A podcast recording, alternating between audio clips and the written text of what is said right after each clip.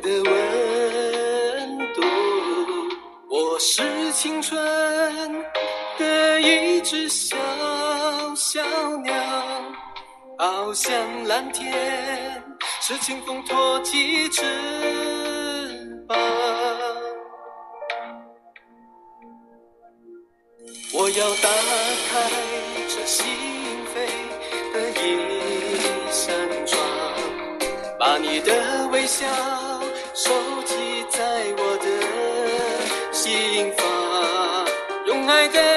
子开出娇艳的花，让我们相聚在这最美的地方。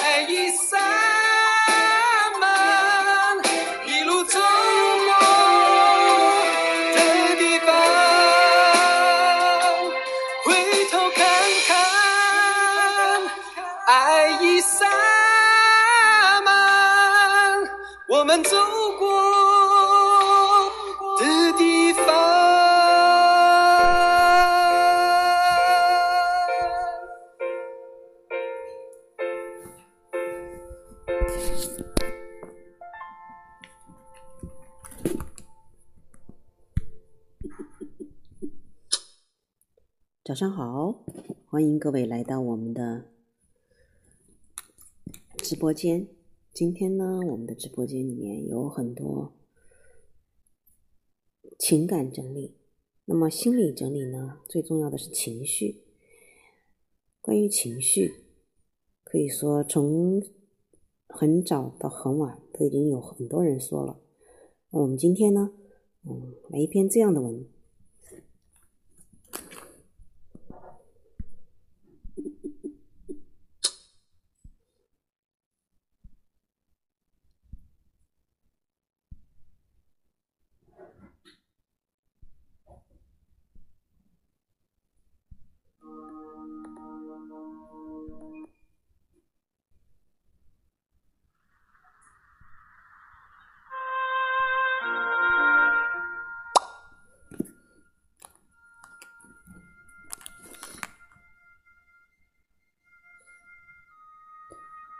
这是由武志红先生所写的。嗯，偶闻是冰千里，编辑《五花路。前几天，一个朋友急匆匆的约我吃饭，刚坐下点完菜，他就开始皱着眉头，迫不及待的向我倾诉最近的腥风雨雪的家庭生活。老婆刚刚结束产假，事业心超强的他终于回归职场，本来是一件开心的事情。结果去了不到半个月，他的情绪就越来越不对劲。先是一直念叨自己恢复的太慢，休个假就跟不上公司的节奏；再是每天下班一回来就说很累、很烦，什么事情都不想做，为难也不耐烦，动不动就发脾气，全家人都紧张兮兮，唯恐一不小心就激怒他。他很不理解妻子这种性情大变，一开始总是让着他，现在也觉得不耐烦，甚至有时干脆待在办公室加班，很晚回家。但一晚回家又会大吵一架。前天半夜他被吵醒，看到老婆居然一边喂孩子喝奶，一边大哭了出来。他这才想到问题可能比较严重，赶紧约我问一问。说实话，朋友的遭遇并不少见。我曾听到很多人诧异的和我说，父母和自己聊着天，聊着聊着眼泪就开始流眼泪。半年之前都好好的，今天忽然就乱发脾气。孩子一直性情温和，但这几天莫名。耍小性子，那么遇到周围人情绪突变，要如何面对和处理呢？我先讲一个身边的小故事。强哥是我的好朋友，属于打不死的小强，名字也因此得来。但强哥是个小女人，她是一名自家合资企业的销售主管，性格朴实直爽，做事风风火火，说话像机关枪。突突突的不带标点符号，思维活跃，听他谈话稍不留神就跟不上思路。强哥的业绩全公司第一，五年来一直如此，荣誉证书一箩筐。总裁正准备让他担任销售副总，全面负责销售工作。在家的强哥洗衣做饭拖地样样轻松，女儿从小就自己带，如今已上三年级。老公是语文老师，性格温和，但强哥见老公就来气。女儿背背唐诗还行，别的就像个慢吞吞的蜗牛。半年前，强哥病了，医院诊断强直性脊椎炎早期，病一发作就疼得要命，只能一动不动的在床上躺着。再次见强哥是上周，他胖了不少，面色苍白，神情疲倦，坐在我对面，眉头紧锁。左手按着腰部，时不时叹气。我知道他在忍着疼。知道我这半年怎么过的吗？强哥吐字缓慢，有气无力的说道：“天哪，我都忘了自己是谁了。什么业绩，什么奖金，什么副总，都见鬼去吧！疼的时候，我连翻身都需要别人，连撞墙的力气都没有。我这半年想死的心不止一次，穿衣服都要别人给我穿，厕所不能单独上。你说这还算是活着吗？”看着这个女汉子，我竟一句安慰的话也说不出来。一个人无论多风光无限，一旦身体出了问题，发生了疼痛，就什么管不了了，整个生活陷入失控。同理，内心出了问题，失控也在所难免。或许我们都有过类似的经历，不管你是什么职业、什么性格、什么年龄，只要陷入了某一个疼痛，一切都不重要了。比如牙疼，在那种钻心的痛里面，你会想什么？你什么都不会想，只有一个简单到没法再简单的要求：求求你别让他太疼了，甚至会求饶，哪怕若不让我疼，损失这个月工资，哪怕再不买衣服都行。这不是夸张，这是事实。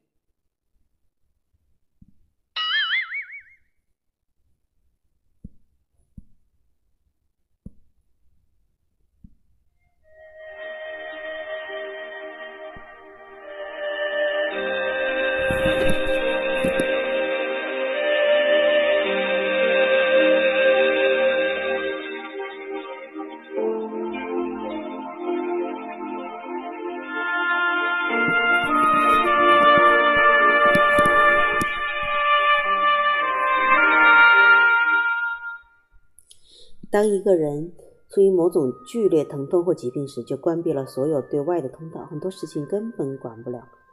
无论是物质需求，例如梦想、金钱、房子、升迁等等，还是情感需要、自由、嫉妒、羞耻、尊严等等都不那么重要了。当遭遇心理上的疼痛也是一样的。心理痛苦由于不明显，常常会被忽略，但它发作起来一点都不亚于身体的疼。就像我朋友的妻子一样，生小孩让他的生活发生了翻天覆地的变化，养不好孩子，又搞不定工作，活生生把这个女强人打倒，让她时时刻刻待在无助和挫败之中。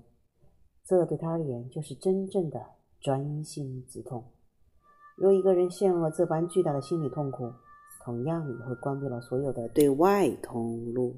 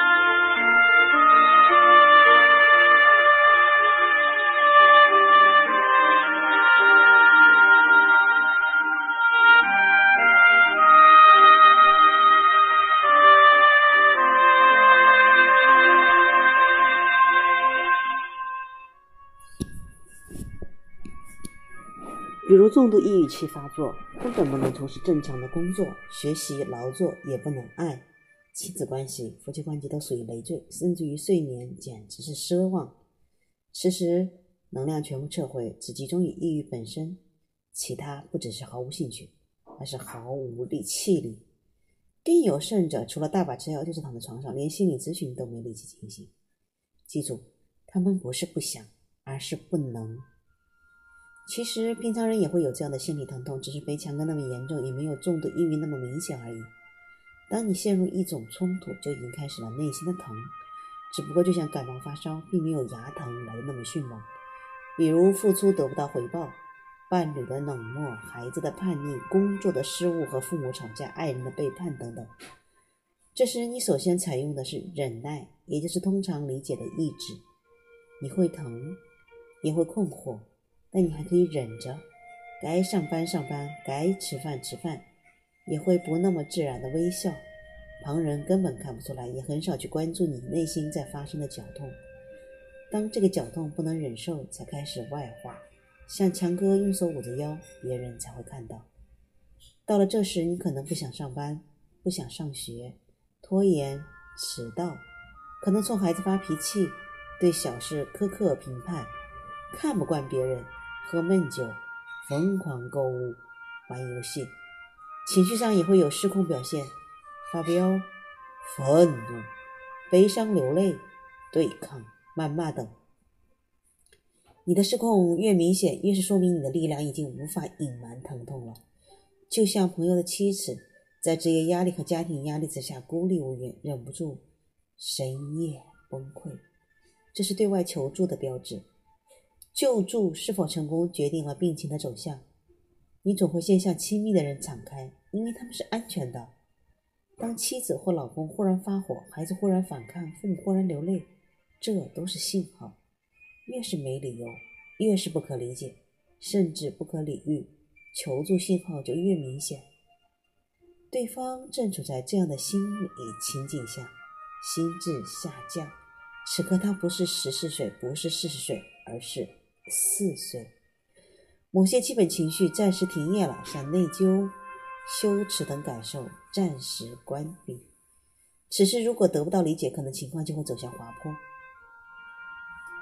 不少家长和我反映，青春期的孩子都有过这个时期，他们或大声哭喊，泪流满面，撕扯衣服，怒吼、摔东西或赖床不起、不吃不喝、满地打滚、打自己耳光、撕毁课本，甚至击打父母、辱骂长辈等。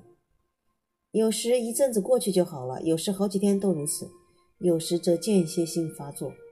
只是父母往往手足无措，伤心、愤怒，可能会有如下应对：长篇大论讲道理，过度紧张，长吁短叹，偏激点的开始对骂、怒吼，拳脚相加，赶下赶出家门。这样下去，过不了多久，最多几周，你会发现孩子变了，他们更加疯狂的对抗，彻底辍学，不写作业，不考试，痴迷游戏，或沉默寡言。孤僻，躲到自己房间，行为诡异。道理很简单，他们的求救信号你没有收到，不但没收到，而且认为他不正常了，于是各种打击，想把他打击回你认为正常的模样。这极大挫伤了他们的自尊，激发了更大的疼痛。外界指望不上，自己难以忍受，于是他们发展出一系列自我保护的方式，例如遁入某种幻想，比如转移、破坏。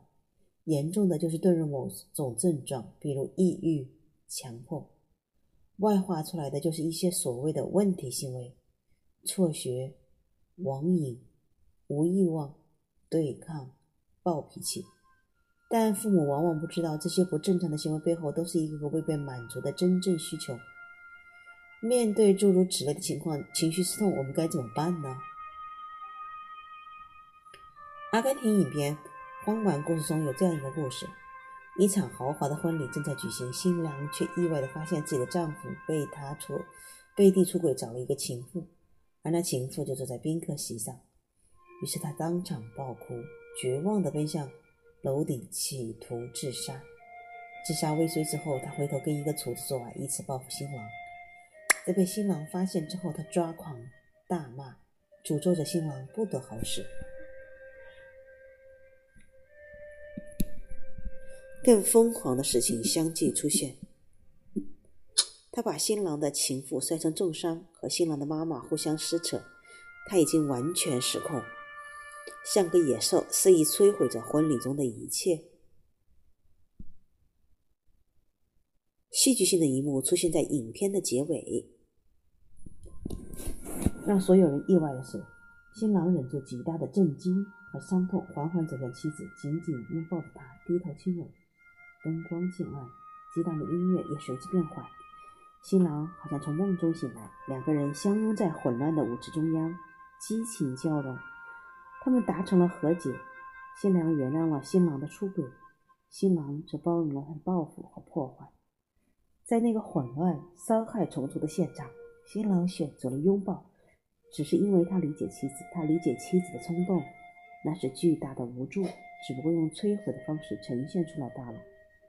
于是他用了一个和善的方式，让妻子失控的情绪得到了安抚。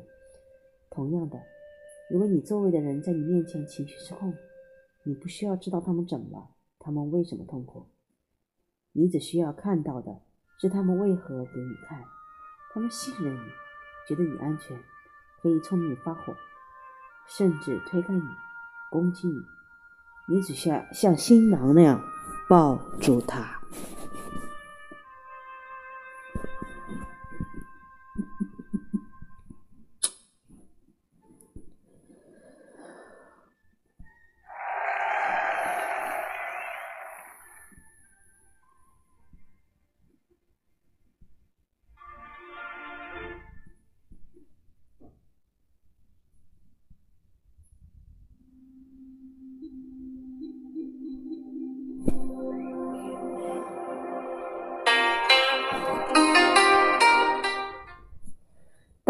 对方一旦被你抱住，不管是身体还是心理的，都会令他感到强烈的稳定性。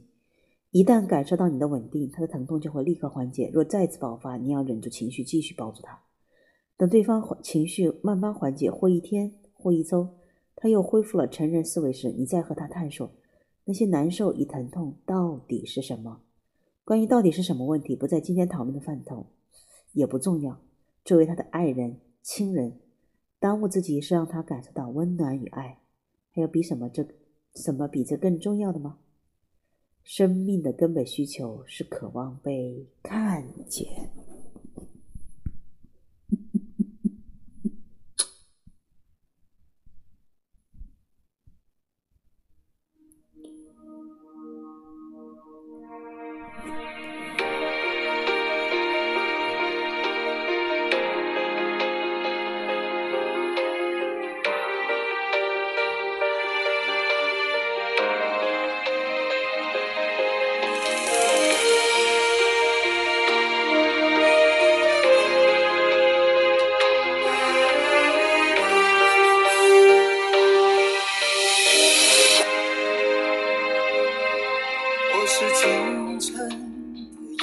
颗小露珠，滋润大地，投射太阳的温度。我是青春的一只小小鸟，翱翔蓝天，是清风托起翅膀。我要当。心扉的一扇窗，把你的微笑收集在我的心房，用爱的种子开出娇艳的花。让我们相聚在这最美的地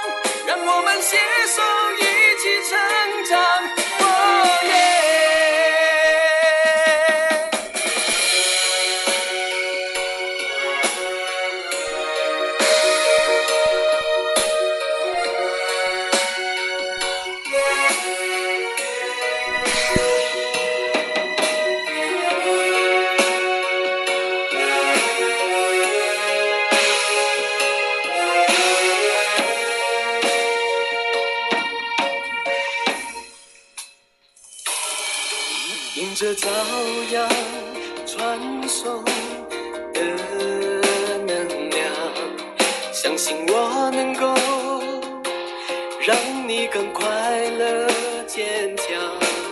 看我轻柔的手挥洒爱的力量，让我们相聚在这最美的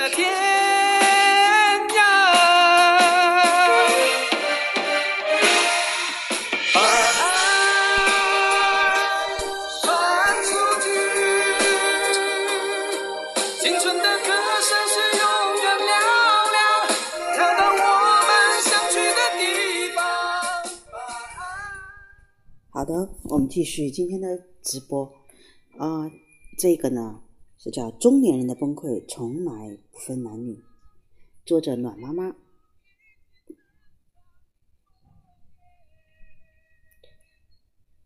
我好朋友的妈妈在 ICU 病房住了三十九天，直肠癌。这期间，妈妈一直处于无意识的昏迷状态，直到停止心跳和呼吸。这是一个多月。他瘦了很多，处理完后事已然是北京的初冬时节，一直都不敢提这个话题。我特意找了个阳光好的下午，只想陪他待一会儿，随便聊一聊。他的父母都在老家，现在只剩下爸爸一个人独居，哥哥一家还好，住在附近陪伴。他也回到北京独自生活，七七八八还是聊到了妈妈的话题。他说：“现在说起来，我可能不不笑。我最难受的，并是并不是失去至亲这件事。”而是这三十九天我看到的、听到的和经历的。这三十九天，我们有过犹豫，我并不确定坚持妈妈在 ICU 治疗的决定是否正确。我和哥哥作为儿女，我们希望她走的没有痛苦。妈妈进入重症监护室的这些天，就是靠机器和药物维持，没有意识，没有看过我们一眼，没有电视剧里那种听到我们的呼唤而流下眼泪。她悄无声息地躺着。却是活着。我爸非常坚决地跟医生表示，绝不同意放弃治疗，绝不会拔下插遍妈妈身体的各种管子。我爸爸也八十多岁了，每天跟我一起来到医院，颤颤巍巍，只为了远远看妈妈一眼。他有时候只能无奈地坐在病房的窗边叹气。有两次，因为不能面对即将发生的生死离别，爸爸情绪很激动，血压骤然升高，差点发生危险。我和哥哥疯狂地奔波在医院的各楼层，配合大夫抢救爸爸。重症监护室走廊里阴郁的低气压让我们不堪承受。从伤心到疲累，我和我哥熬着体力和心力，黑白颠倒的守在医院。哥哥家里老婆孩子也一片混乱，但是他完全顾及不上。我们做的这一切只是为了跟妈妈好好告别。再者，要保全爸爸现有的健康状况和他颓废的速度。这三十九天特别累，累到最后，我们把失去至亲的伤心排在了第二位。当一切都结束，我回到北京，公司的人事部门已经问过我三次何时到岗。哥哥回去处理自己婚姻家庭的局面，爸爸开始孤独的度着船年。我们担心的重点转变成爸爸随时可能发生问题的身体状况。人到中年，无所谓孝顺，无所谓上有老。就是能有足够的体力和经济能力去承受父母的衰老，去承受告别。我的好朋友他不敢哭，他尽力去理解这样的自然规律。繁重的告别仪式之后，他才体会到自己真的人到中年。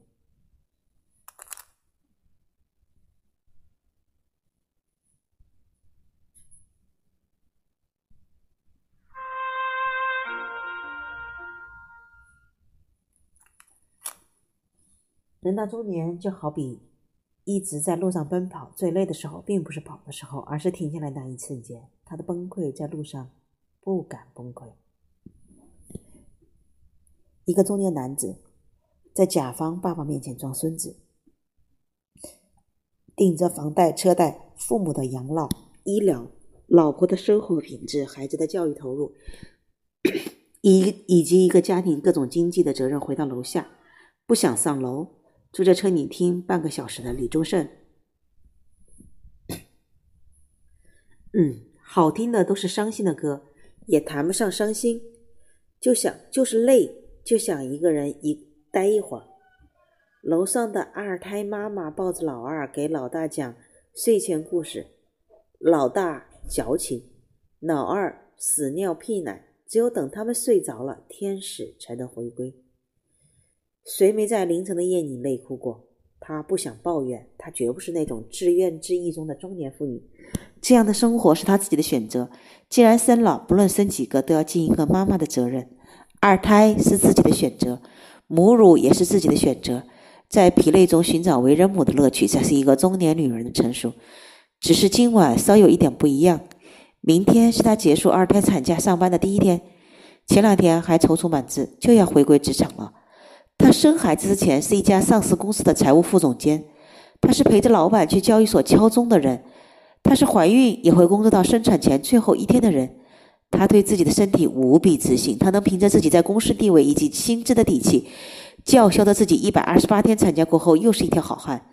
可是前两前天，公司 HR 以朋友的身份给她打了个电话，告诉她，在她休产假期间，公司业务不能停，她的职位已经有新人代替。他回去只能先暂时先作为普通级别的员工，并且据说二零一八年是最艰难的一年，为了报表漂亮，公司可能要裁人，可以理解，但怎么面对？这两天他也偷偷的去招聘网站上传了简历，他不敢用真的名字，怕熟人看到笑话。可是单单年龄超过三十五这一项，他就被系统自动筛选过滤掉。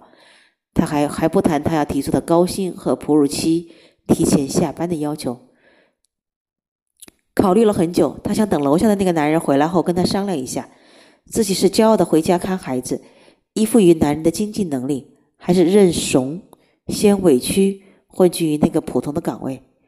等着等着，他看到沙发和地垫上铺天盖地散落的玩具，厨房水池盛着长根剩饭油腻的碗筷。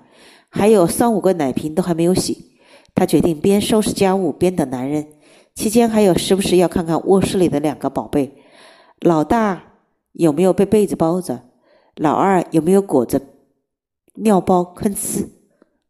不小心路过客厅的落地镜，镜子里有一个浓重黑眼圈的女人，极力想抹平自己皱皱巴巴的睡衣，想用手指撑开捋顺乱草一样的头发。人到中年，无所谓夫妻，就是互相指望、互相支撑，偶尔互相嫌弃，却又舍不得随便分离。从经济到人情成本的论证都极其不合算。只有共同面对柴米油盐、鸡毛蒜皮，日子过得小心翼翼，才有生活的安全感和确定性。他们的崩溃是在生活的安全岛即将坍塌时，哭不出声音。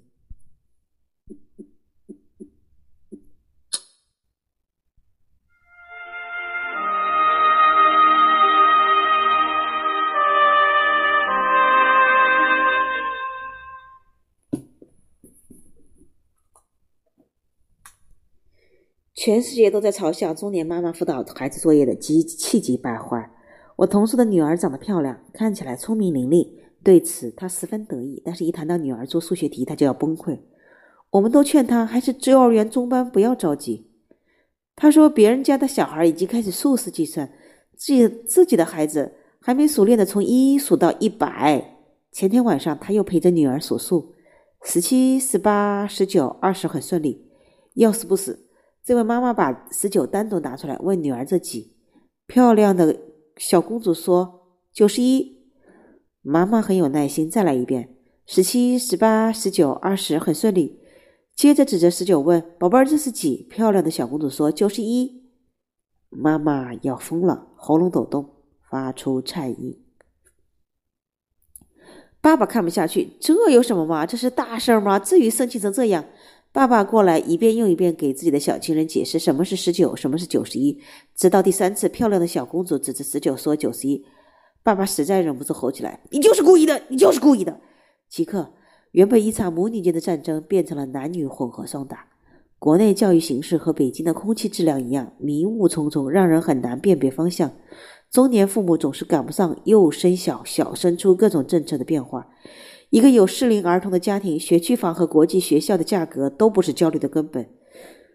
最可怕的是，高学历的父母花了大价钱，并且投入了极大的精力去陪读、陪学，希望让自己的孩子不输在起跑线上。可是发现他们家孩子完全不起跑。人到中年，所谓下有老、上有老、下有小，就是有强大的心理承受，去迎合孩子的成长，托举他，保护他。却又不得不 pass 的中年人的崩溃，不是在陪孩子做作业，就是在陪孩子做作业的路上。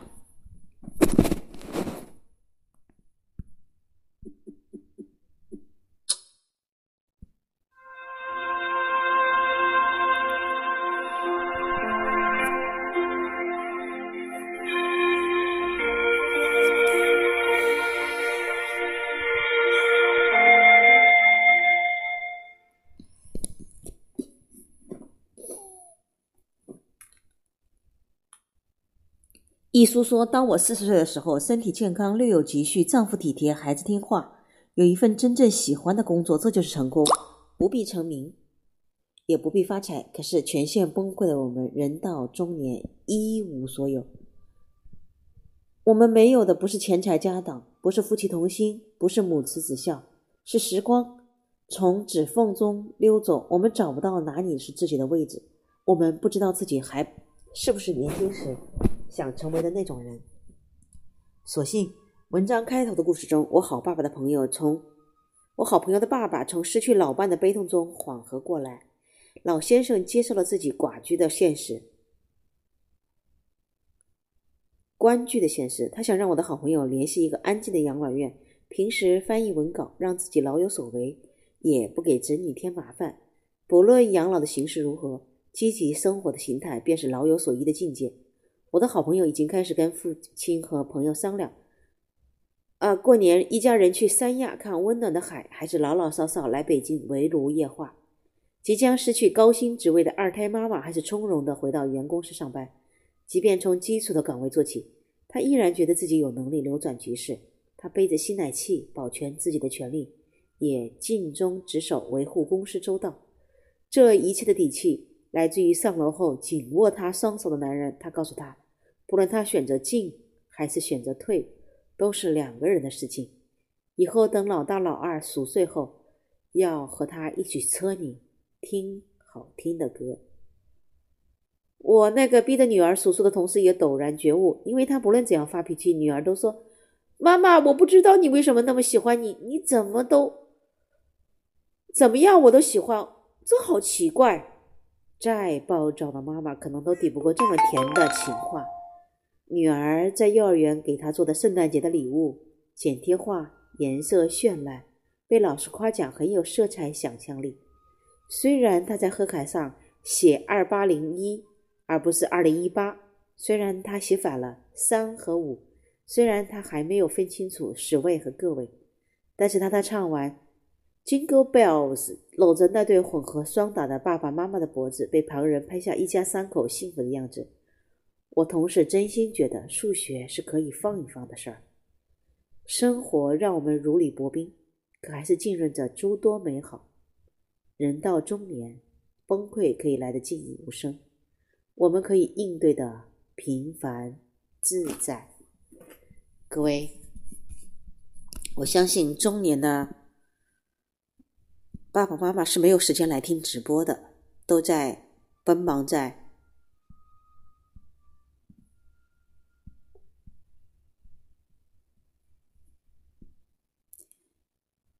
路上，对吗？好，我们听一听徐千雅的《万山之巅》。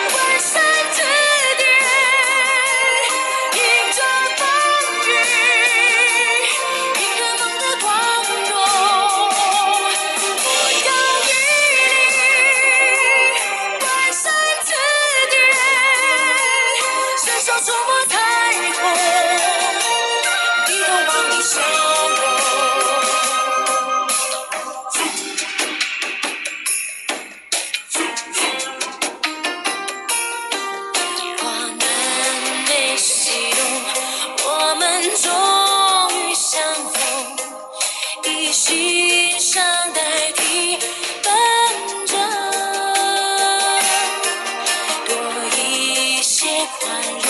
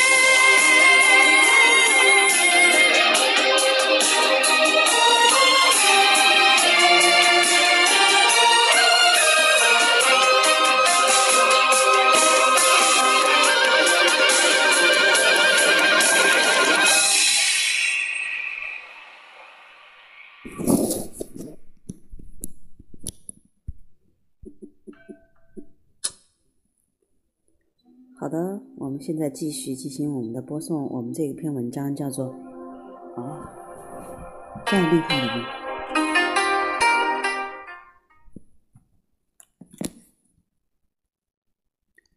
张小龙的演讲：真正厉害的人都是极简主义者。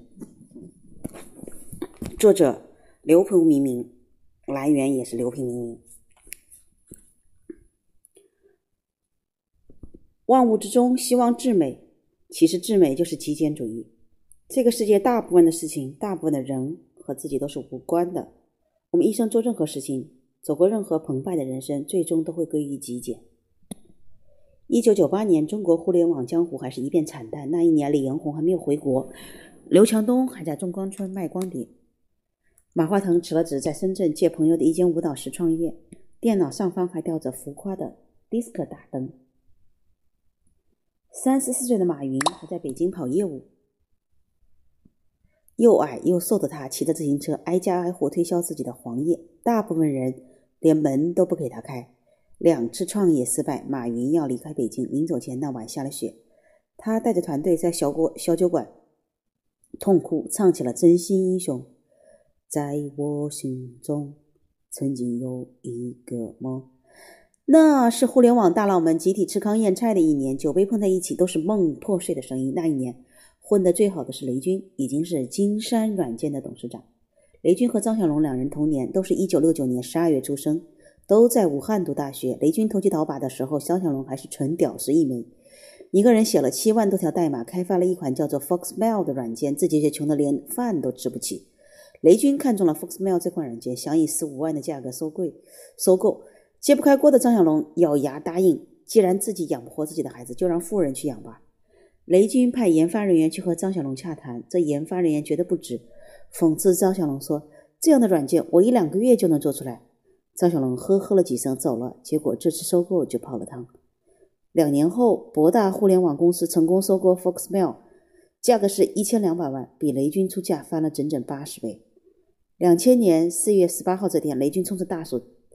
下属大吼了一声：“大吼，一群傻逼！”而卖掉了孩子的张小龙买了辆车，去了西藏，消失了五年。等他再现江湖时，每个人的手机里都多了一款叫做微信的 APP。如果你用了微信还不知道张小龙，那等于撸了色戒却不知道作者是张爱玲。张小龙是原生态的农民家孩子，从小就很闷。过年长辈去他家拜年，他出来打声招呼，就回自己的卧室看书。他去别人家也是打声招呼，然后去别人家的卧室看书。所有亲亲戚评价张小龙，措辞惊人一致，就六个字：爱看书，学习好。一九八七年，十八岁的张小龙考入华中理工大学电信系，后更名为华中科技大学。这个学校在中部地区的影响仅次于武汉大学。在大学，张小龙住在东六舍二楼最东头的一间宿舍，白天踩着拖鞋出门，晚上和室友守着酒精炉，边煮泡面边打双生。除了闷头读书学习外，喜欢下围棋、打桌球。下围棋他坐一下午，一句话也不说。出去打台球，一晚上他都是闷着头把球一盘盘打光。时间久了，大家都不跟他玩。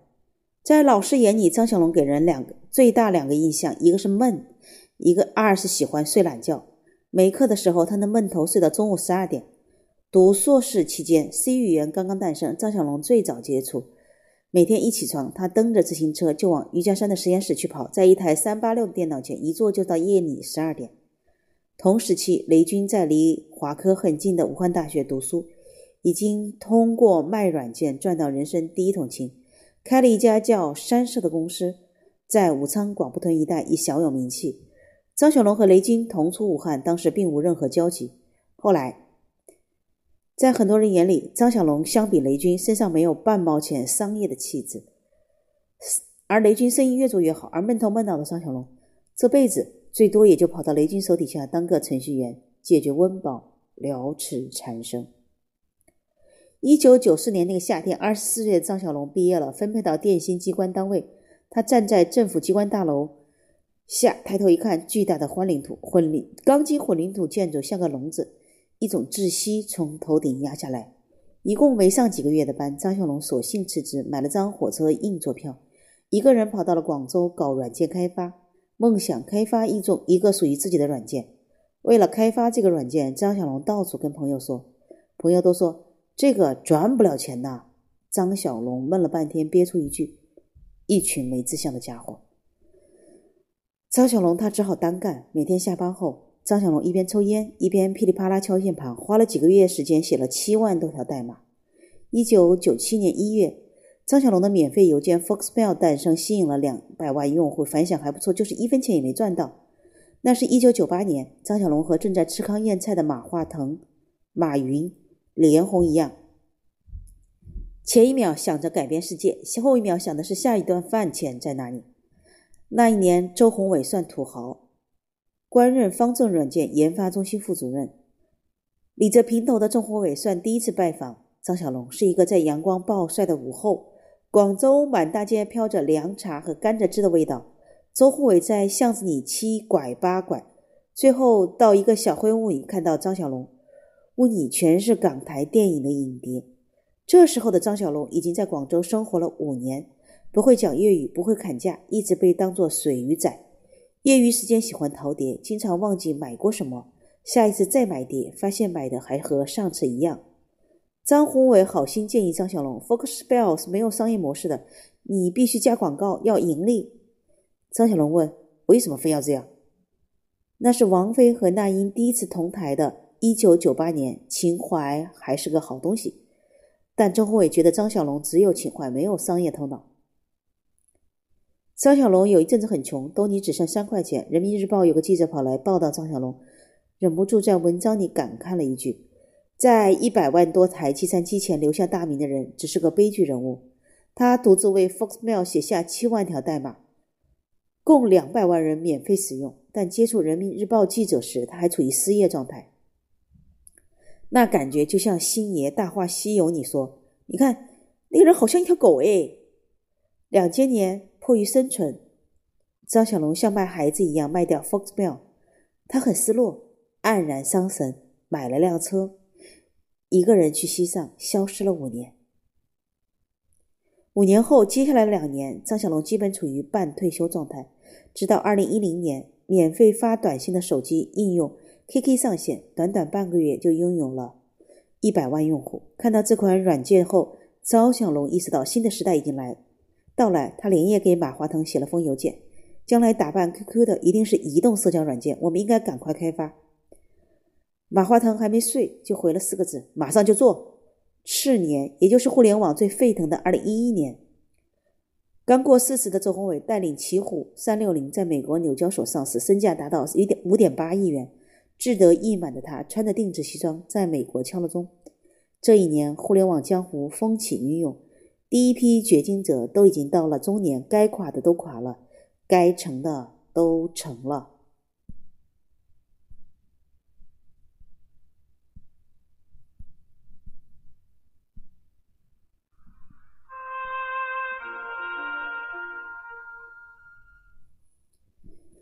李彦宏身家六百二十三亿，成了中国大陆首富；马化腾身家三百四十亿，上了《财富》杂志。成了三届领袖，马云只用了一个双十一就卖了五十二亿，人设尚未崩塌的刘强东也完成了京东 C 轮融资，总计十五亿。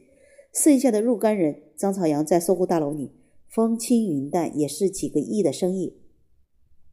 雷军也坐上了金山软件的头把交椅，还有二十八岁就成为中国首富的丁磊，嫌网易干得不过瘾，索性圈地一千两百亩开始养猪。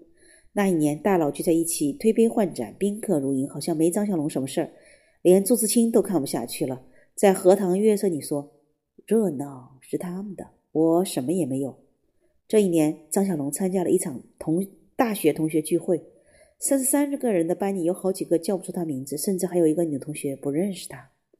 是啊，张小龙这种闷油瓶一直都是社交的失败者，谁也没有想到。身为社交失败者的张小龙，开发了一款社交 APP，微信默默的上线了。张小龙自己都嘲笑自己，世间大多数的创造都源自对自己长相绝望的人。我一个社交失败者，居然搞起了社交软件。如果说人生分上下两场，那么张小龙是十二岁之前都是上半场，直到微信上线，他人生的下半场才正式开始。他隐约感觉到一个新的时代可能就要来临了。开发微信之前，张小龙对自己的团队说：“微信不只是一个聊天工具，更是一种生活方式。”一说完，整个团队的成员都笑了。当时没有一个人相信他的话。张小龙带着团队在广州南方通信大厦。十楼写代码，一帮人睡行军床，吸二手烟，困了就做俯卧撑提神。佛系中年张小龙凌晨四点下班，带着团队去吃宵夜，经常吃宵夜都点一样的菜，说这样比较省时间。但有一样，张小龙特别较真。坊间流传很多他的故事。他面试产品经理，所有的技能合格后，他会特意问：“你喜欢摇滚吗？”回答不喜欢的就算了。张小龙说：“产品经理永永远应该是文艺青年，而非理性青年。”微信团队遭遇瓶颈的时候，张小龙就带着大家一起听滚摇滚，好像脑细胞在震颤，灵魂在狂舞，好像多听摇滚，思想就会爆炸，大家灵感就来了。张小龙始终相信，社交产品都是孤独者发明的，是感性敏感人做出来的。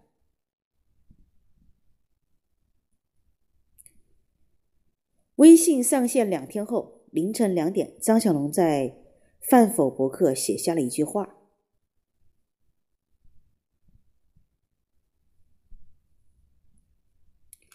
这么多年，我还在做通讯工具，这让我相信一个宿命：每一个不善沟通的孩子都有强大的帮助别人沟通内在的力量。”微信上线三个月，每天用户只增长几千人，而雷军的同类产品米聊却势头迅猛。失望在团队里蔓延，张小龙独自一人在香烟和摇滚乐里度过那些失眠的夜晚。想起大学读弗洛伊德说过的一句话：“性是人类行为的基本动力。”很快，微信推出了“附近的人”和“摇一摇”功能。他在饭否上说：“互联网的最终目的是让关系学见鬼去。”附近的人一上线，用户就迎来了爆发性的增长。摇一摇一上线，每天启动量超过一。亿次，摇一摇的背景声音，来福来福枪子弹上膛的声音，是张小龙玩 CS 时得到的灵感，因为这种声音会让用户感觉很爽。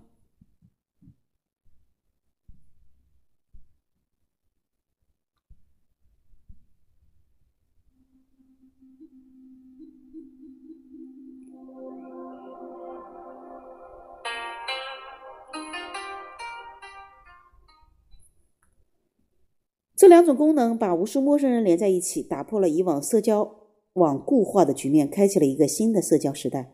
到二零一一年十一月时，微信日增用户达到二十万元。马化腾在深圳威尼斯酒店和财经作家吴晓波用最新功能摇一摇互加好友，整个过程只需三秒，社交从未如此简单。吴晓波后来在《腾讯传》里说，马化腾告诉他，因为有了微信，微博的战争已经结束了。关于这段腾讯往事，牛皮明明明早还会写出来。摇一摇功能推出后，马化腾给张小龙发了一个邮件：“摇一摇真的很好，但要防止竞争对手的抄袭。”张小龙回复说：“我们这个功能已经做到了最简化，极简是无法被超越的。这就好比‘我爱你’三个字，已经将表白浓缩到了极致，少一个字不行，多任何一个字都嫌啰嗦。到二零一八年，微信用户超过十亿。”不再只是一个工具，而真正成了中国人的一种生活方式，一种可以满足社交、情感、自我实现等所有需求的地方。啊，那那边呢？雷军的米聊已经被张小龙甩得连车尾灯都看不到，没有人会想到这个慢吞吞的张小龙也能悠悠哒哒的到达罗马。外在形式越简单的东西，越含有智慧。不要依赖形式，要依赖智慧。张小龙生性孤独，不善言辞，就如同微信开机画面中那个孤独的背影。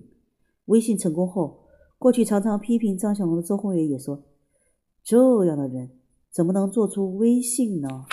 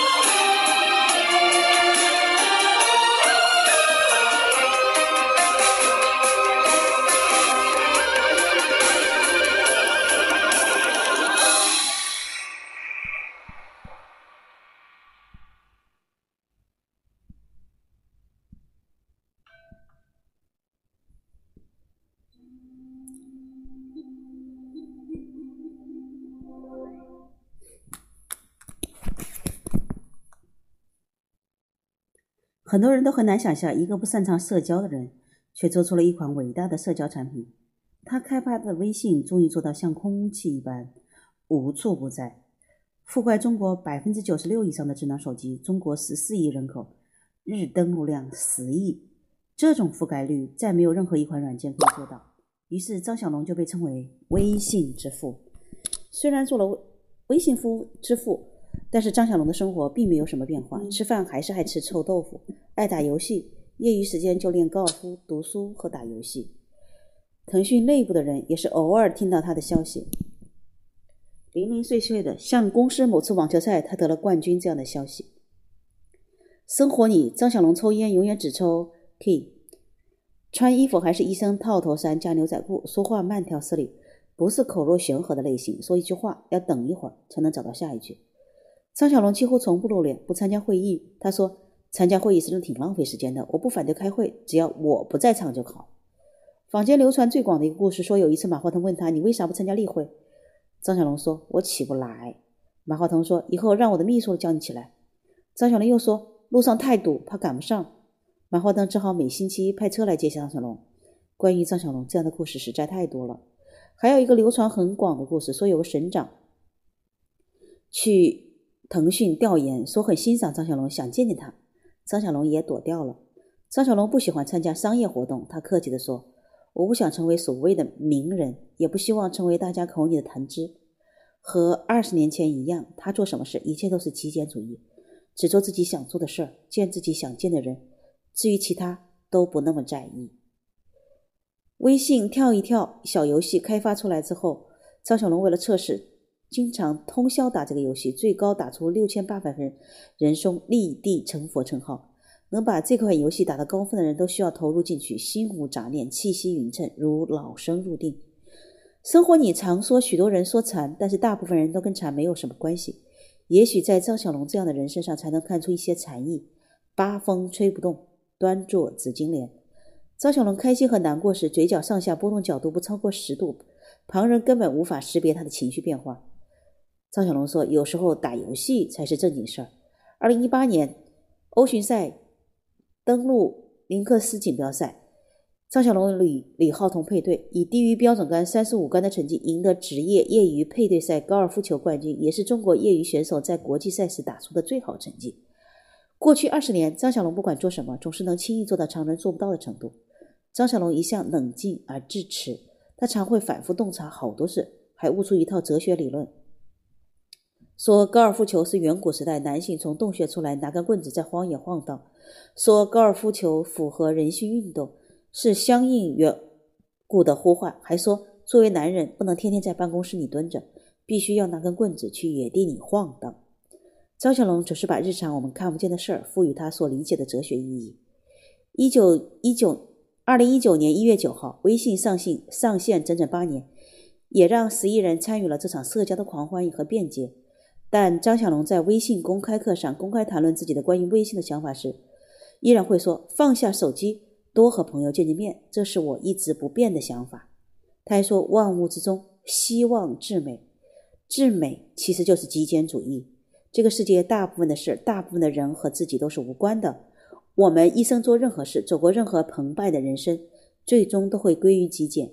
极简是一种大师精神，是专注于自己的人生，专注于自己所热爱的事，不被繁杂的日常所俘获，不被嘈杂的周遭所绑架，是为自己的人生爱过、恨过、生活过、愤怒过，为自己真正喜欢的东西努力过，为自己真正热爱的事执着过。并满怀激情的过好每一天，这样的人生就是极简。好的，今天我们的直播就到这里了，送给大家最后一首歌，把爱传出去。